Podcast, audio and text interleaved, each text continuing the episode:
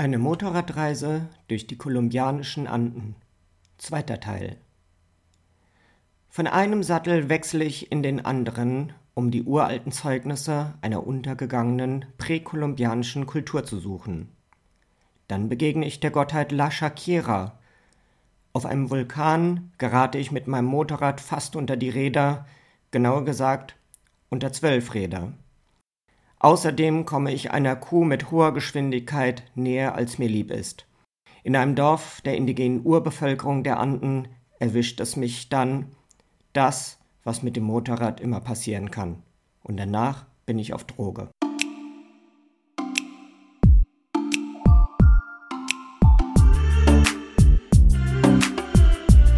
Voyage to Go, Folge 2.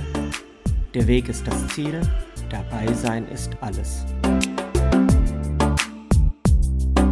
Hallo und herzlich willkommen bei Voyage to Go. Mein Name ist Jessica und ich freue mich, dass ihr auch beim zweiten Teil meiner Reiseerzählung zu meiner Motorradreise durch die kolumbianischen Anden wieder dabei seid. Wir starten heute in der Stadt San Agustin in der kolumbianischen Region Huila. Wenn ihr lieber vorher nochmal nachhören wollt, wie es mich hierhin verschlagen hat, dann schaut einfach dort, wo ihr diesen Podcast hört, auf meinem Kanal nach der vorherigen Folge. Im ersten Teil geht diese Motorradreise nämlich los.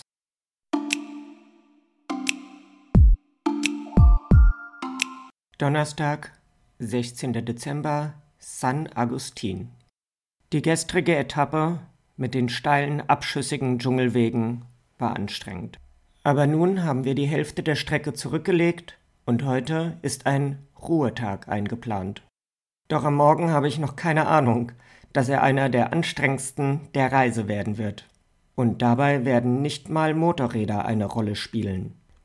Nach dem Frühstück fahren wir erstmal mit zwei Taxis zum archäologischen Park von San Agustin. Denn bekannt geworden ist San Agustin durch zahlreiche mit einfachsten Werkzeugen hergestellte Felsskulpturen und mythische Figuren, die in der Zeit von 100 bis 1200 nach Christus durch die San Agustin Kultur geschaffen worden, die nach dem Fundort der Artefakte benannt wurde. Dort haben Bauern über große Flächen verteilt bei Feldarbeiten Grabanlagen gefunden, von großen, furchteinflößenden Steinskulpturen bewacht. In präkolumbianischer Zeit war das Gebiet der heutigen Gemeinde von der San Agustin-Kultur besiedelt. Nach dem Verfall der Kultur war die Region von weiteren indigenen Völkern bewohnt. Um 1609 wird ein Ort an der Stelle der heutigen Gemeinde als indigenes Dorf erwähnt. Im Jahr 1757 berichtet ein Mönch erstmals von den Artefakten der San Agustin-Kultur. Ab 1790 war San Agustin ein offiziell registriertes Dorf. Seit 1926 hat San Agustin den Status einer Gemeinde. Hier leben 34.000 Einwohner, von denen tatsächlich aber nur 11.000 im städtischen Teil wohnen.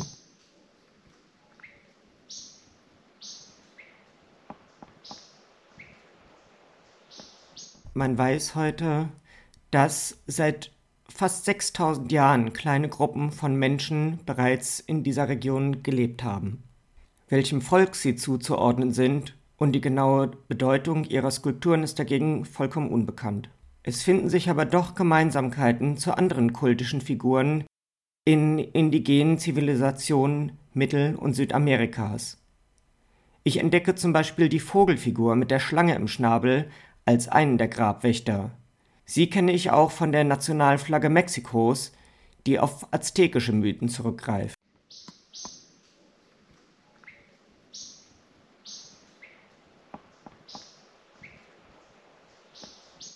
Den steilen Aufstieg auf eine Bergkuppe mit weiteren Skulpturen muss ich abbrechen und auf halbem Wege bei einem kleinen Lokal Pause machen. Offenbar bin ich die Höhe nicht gewohnt und schnell außer Atem. In dem kleinen Lokal gibt es einen Becher frisch gepressten Zuckerrohrsaft und einen Spritzer Limette. Und damit sind schnell wieder neue Kräfte mobilisiert, mit denen das Treppensteigen fortgesetzt werden kann. Mit dem Bus fahren wir zurück nach San Agustin. Der Bus kann aber erst mit deutlicher Verzögerung abfahren, weil er kein Wechselgeld hat.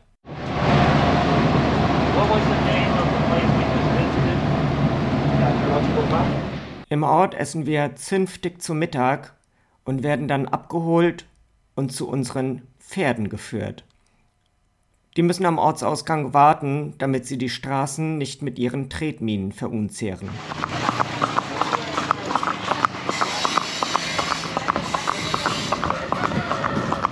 Es sind kleine, aber sehr agile Geschöpfe. Mein Pferd heißt Mariposa, Schmetterling, und ist genauso leichtfüßig. Mit den Pferden wollen wir weitere Ausgrabungsstätten besichtigen und verbinden das mit einem mehrstündigen Ausritt.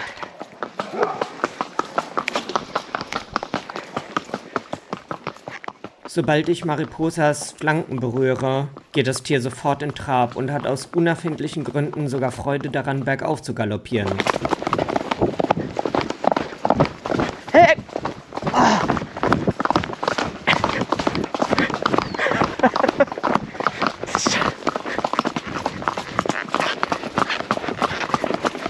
In den Bergen finden wir weitere Steinskulpturen, die sogar noch farbig bemalt sind. Unser Führer Henrike zeigt uns auch in unmittelbarer Umgebung Pflanzen, aus deren Früchten oder aus deren Harz die schwarze, rote oder gelbe Farbe gewonnen wurde, mit denen die Felsskulpturen vor Jahrtausenden bemalt wurden.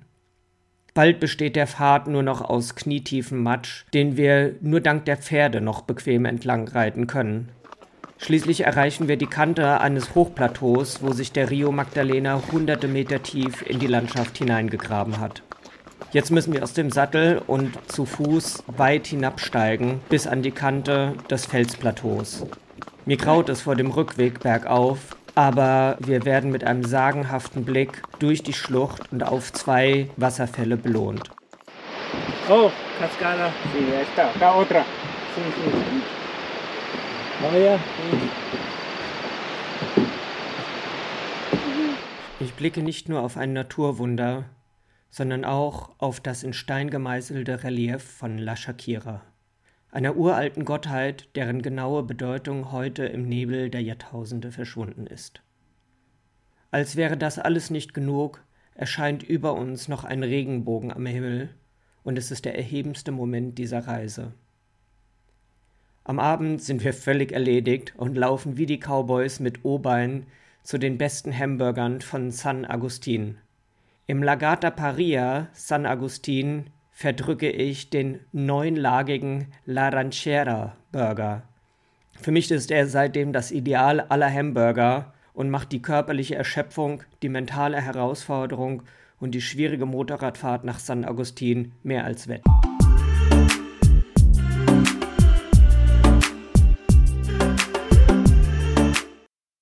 Freitag, 17. Dezember, mittlere Andenkordillere.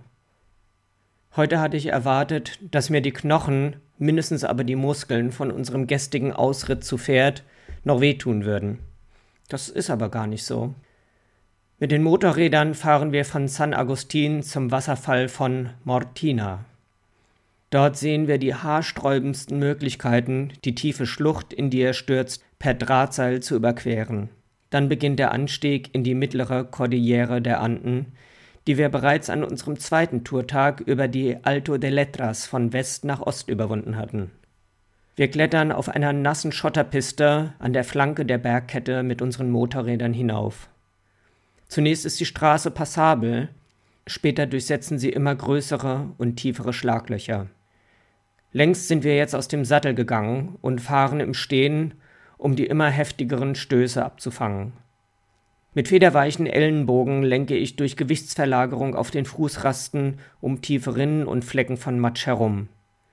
Schotter mischt sich mit Geröll, so dass ich nicht mehr nur den Löchern, sondern auch großen Steinen mitten in der Fahrlinie ausweichen muss.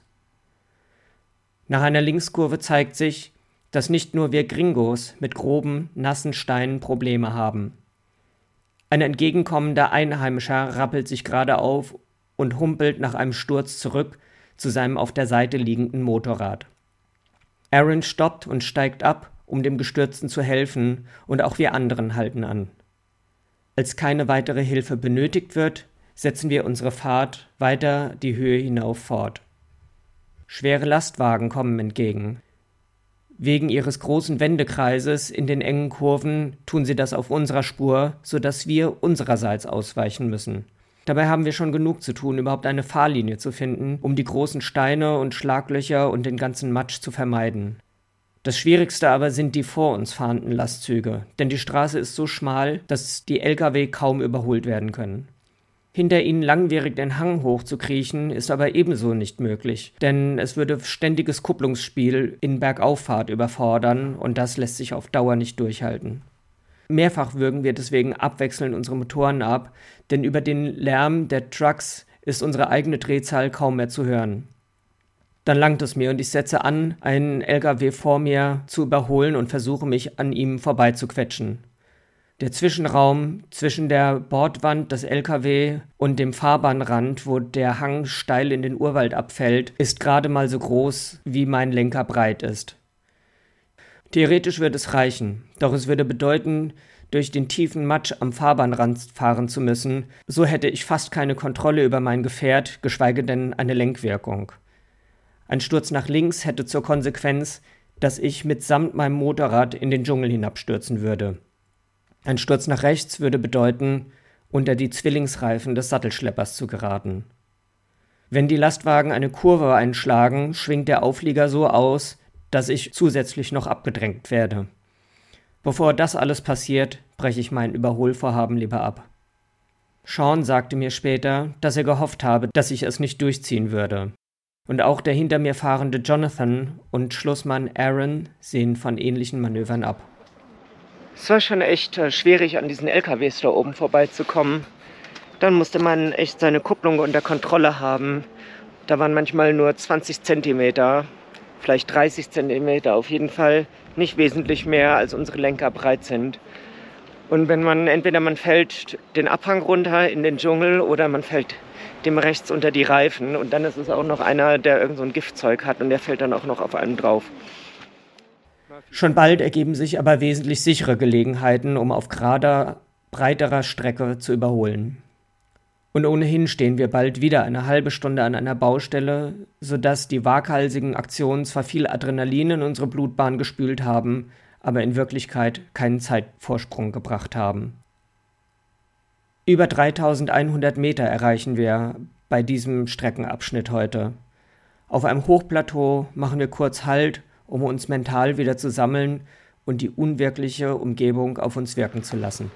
So, der Ausflug auf dem Pferd gestern war auf jeden Fall ein gutes Training zu dem, was wir heute leisten mussten. Das war ein abgefahrenes Stück. Unglaublich, dass wir es geschafft haben. Einer von den Einheimischen hat es nicht geschafft, den hat es hingelegt. Wir haben es geschafft, das war echt ein Tanz auf dem Vulkan da oben. Nasser, nasse Felsen, Matsch obendrauf, der gerade erst aufgelockert wurde, kann ich mir fast nicht vorstellen, wie man noch schwierigere Bedingungen hinkriegen könnte. Wir haben es auf jeden Fall geschafft. Jetzt stehen wir natürlich an der Baustelle und die Baustelle macht um 12 auf. Das ist also fast gleich, weil wir haben erst halb zwölf. Am frühen Nachmittag rollen wir dann endlich mit unseren Motorrädern in die Departementshauptstadt Popayan ein. Wegen der leuchtend weiß gestrichenen Gebäude wird sie auch die Weiße Stadt genannt. Ich finde, es ist bislang die lebendigste Gemeinde und ein Großteil der gut 280.000 Einwohner scheint auf der Straße unterwegs zu sein. Der indigene Einfluss ist nicht zu übersehen. Der herausforderndste Tag dieser Motorradreise endet für mich nach einem gewaltigen nachmittäglichen Mittagessen sehr früh. Ich bin einfach platt.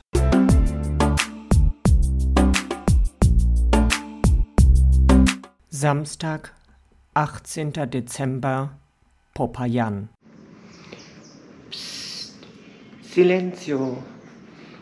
Ich bin nämlich heute in einem Kloster untergebracht, beziehungsweise in einem ehemaligen Kloster.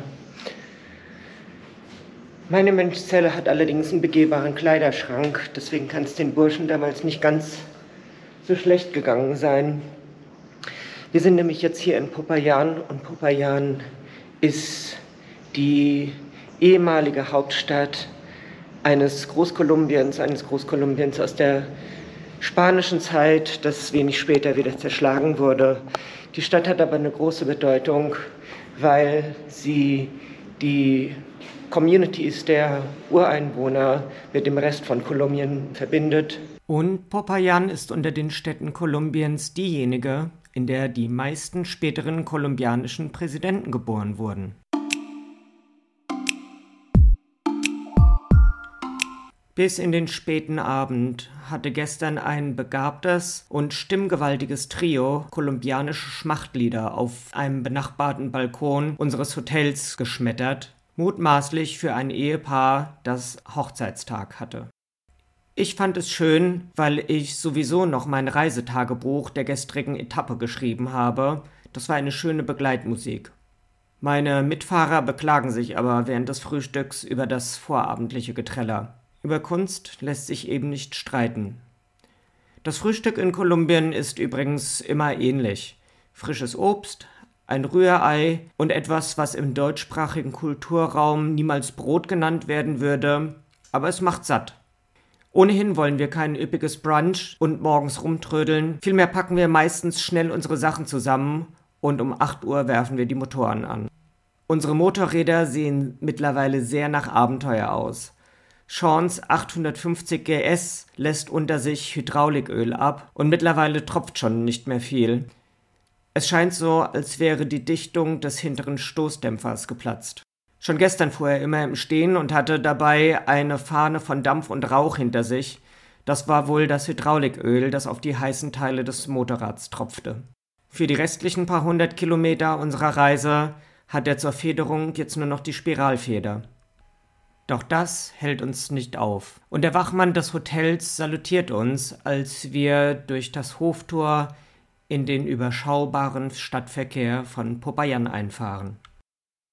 Wir queren über die Puente Rio Cauca, den an dieser Stelle noch jungen Cauca-Fluss. Er wird uns begleiten auf unserem heutigen Endspurt zurück nach Cali. Entsprungen ist der Fluss vor nicht einmal 100 Kilometern an den Hängen des Vulkans Purace. Über die Nationalstraße 25 lassen wir die Außenbezirke von Popayan hinter uns. Später wechseln wir nach Osten hinauf in die Berge und nehmen die kurvige Nationalstraße 26. Im kleinen Städtchen Totoro ist es dann aber auch schon vorbei mit dem Asphalt. Wir biegen nach Norden auf eine Schotterstraße durch die Hochebene. Unser Ziel ist die Indio-Gemeinde Silvia. Am rechten Straßenrand führt ein Bauer eine noch junge Kuh an einem langen Strick. Aus einem unerfindlichen und nicht vorhersehbaren Grund entschließt sich das Tier, die Straßenseite zu wechseln und läuft mir unvermittelt direkt vor das Motorrad. Doch nach meiner Rutschpartie und meinem beinahe Abflug in den Dschungel vor ein paar Tagen habe ich heute dran gedacht, das ABS auszuschalten. Auf der Schotterpiste gehe ich in die Eisen, ich hupe und bereite mich auf den Aufprall vor. Gerade einmal einen halben Meter vor der Kuh komme ich zum Stehen. Aber meine Pechsträhne beginnt jetzt erst. Am Ortseingang des Städtchens Sylvia wartet Sean, der schon vorausgefahren ist. Als ich ihn als Zweiter erreiche, möchte ich mich mit meinem Motorrad rechts neben ihn stellen. In diesem Moment bremst er und mein linker Handschutz schlägt an seine Topbox. Das reißt mir den Lenker herum, ich schlage mit den Beinen gegen die Fußrasten und fliege von der Maschine. Sowohl mein Motorrad als auch ich kommen unspektakulär zum Liegen. Doch die linke Fußraste ist an einer ungeschützten Stelle meines linken Schienbeins geschlagen. Es dauert einen Moment, bis der brennende Schmerz abebbt und ich mich aufsetzen und mein Hosenbein hochschieben kann. Es scheint nichts gebrochen zu sein, und durch den Aufschlag blutet es nicht einmal. In keinem Verhältnis steht deshalb die erschreckte Aufmerksamkeit, die mir von meinen Teamkollegen und herbeigeeilten Einheimischen zuteil wird. Auf der ganzen Reise hatte ich immer gescherzt, ob ich bei einer Verletzung ein Pflaster mit Dinosauriern oder Mickey Maus bekommen würde. Und jetzt gibt es doch nur ein schnödes weißes Flügelpflaster. Allerdings spendiert mir Tourführer Mike eine Schmerztablette. Puh, mir geht's richtig gut, weil ich nämlich eben vom Motorrad geflogen bin, als wir hier in den Ort Silvia eingefahren sind. Das ist ein Ort, der von Ureinwohnern Kolumbiens bewohnt wird. Ich bin vom Motorrad geflogen, habe mir ordentlich das Bein angehauen. Und warum es mir jetzt so gut ist, ist, weil jetzt die Schmerztablette wirkt. Tolles Zeugs. Sean bemerkt ebenfalls, dass meine Kurventechnik unter medikamentösem Einfluss deutlich entspannter ist. Das schmeichelt mir allerdings nur teilweise, denn ich möchte auch ohne Drogeneinfluss gut Motorrad fahren können. Nachdem die Schrecksekunde rum ist, habe ich genug im Mittelpunkt gestanden. Und es sind auch nur noch wenige hundert Meter zu fahren bis in die Ortsmitte. Unter den vielen verstreuten Weilern der indigenen Landbevölkerung ist Silvia der nächstgrößere Ort.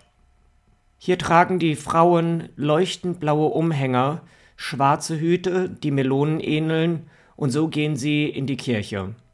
Mit bunt bemalten antiken Bussen, auf deren Dach ein Längsbalken als zusätzliche Sitzbank montiert ist, kommen sie aus ihren Dörfern nach Silvia, um die Kirche zu besuchen, einkaufen zu gehen und ihre eigenen Produkte anzubieten.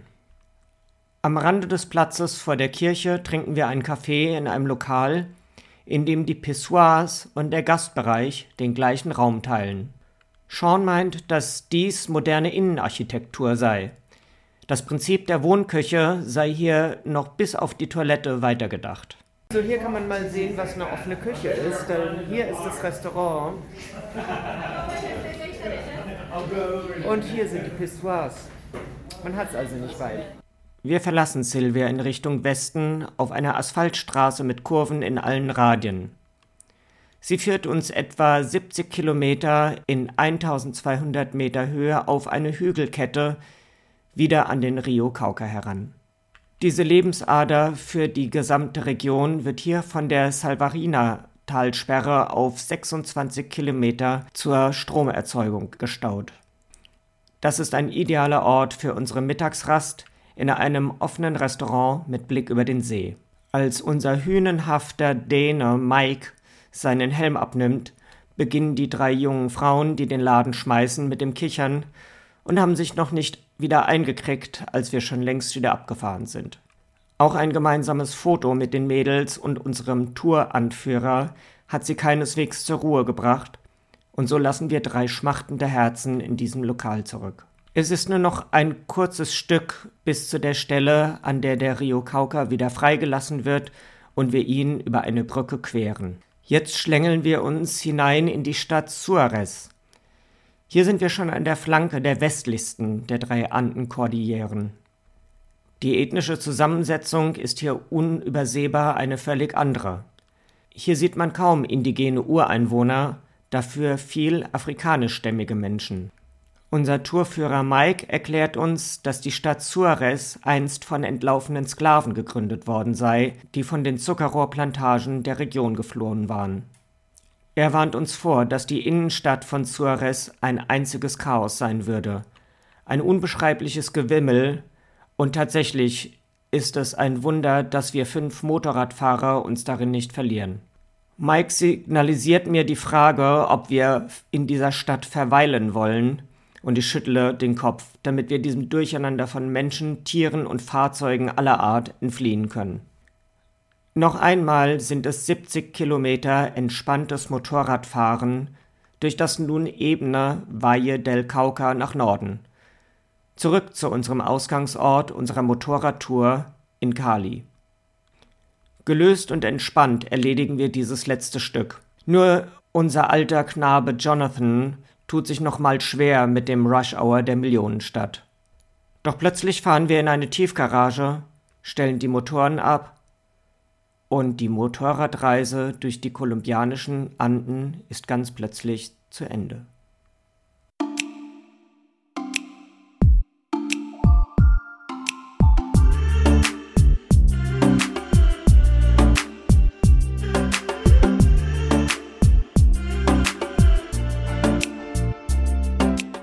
Jeder Reise nimmt man etwas mit und nach der Reise ist vor der Reise.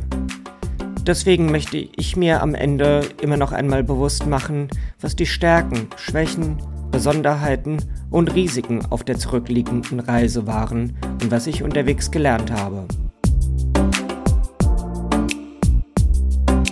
Schwäche meiner Reise nach Kolumbien hat vor allen Dingen in der Anreise und Abreise gelegen. Denn die hat gefühlt ewig gedauert. Dazu das stressige Prozedere mit Corona-Tests und die Unsicherheit, ob man auch wirklich in den Flieger hin und zurück darf.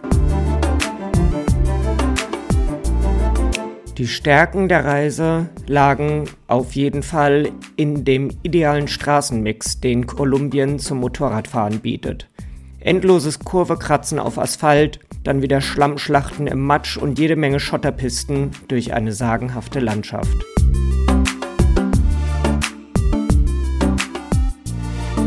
Besonderheiten Bei einer Motorradreise durch die kolumbianischen Anden ist man in allen Klimazonen unterwegs.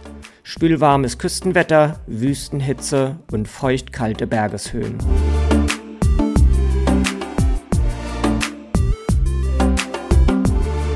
Die Risiken. Reisen hat immer Risiken, deswegen möchte ich hier nicht die üblichen Reisehinweise wiederholen, sondern vielmehr das nennen, was ich am riskantesten fand. Das war das Motorradfahren bei Nacht auf der Ostseite des Andenhanges. Der Straßenverkehr wird dann noch einmal unberechenbarer und deshalb gefährlicher.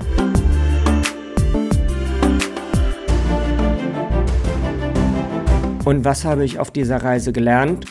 Ich habe gelernt, dass es sehr sinnvoll ist, sich vor Reiseantritt Offline-Karten auf das Handy zu laden, die auch ohne Internetverbindung überall wenigstens ein bisschen Orientierung geben, damit man nicht ganz verloren ist, wenn man von der geplanten Route abkommt und von anderen Mitreisenden getrennt wird. Und ich habe gelernt, dass es auf jeden Fall wichtig ist, daran zu denken, dass das Gepäck bei Transitflügen durch die USA dort abgeholt werden muss, obwohl man bald wieder weiterfliegt. Man muss das Gepäck abholen und dort wieder aufgeben, sonst kommt man ohne Gepäck an seinem Zielort an. Damit ist meine zweiteilige Reiseerzählung zu meiner Motorradreise durch die kolumbianischen Anden zu Ende. Ich fand's super, dass ihr bis zum Ende dabei wart. Ich würde mich riesig freuen, wenn ihr nächste Woche auch wieder auf eine neue Reise mit mir geht. Denn der Weg ist das Ziel, dabei sein ist alles.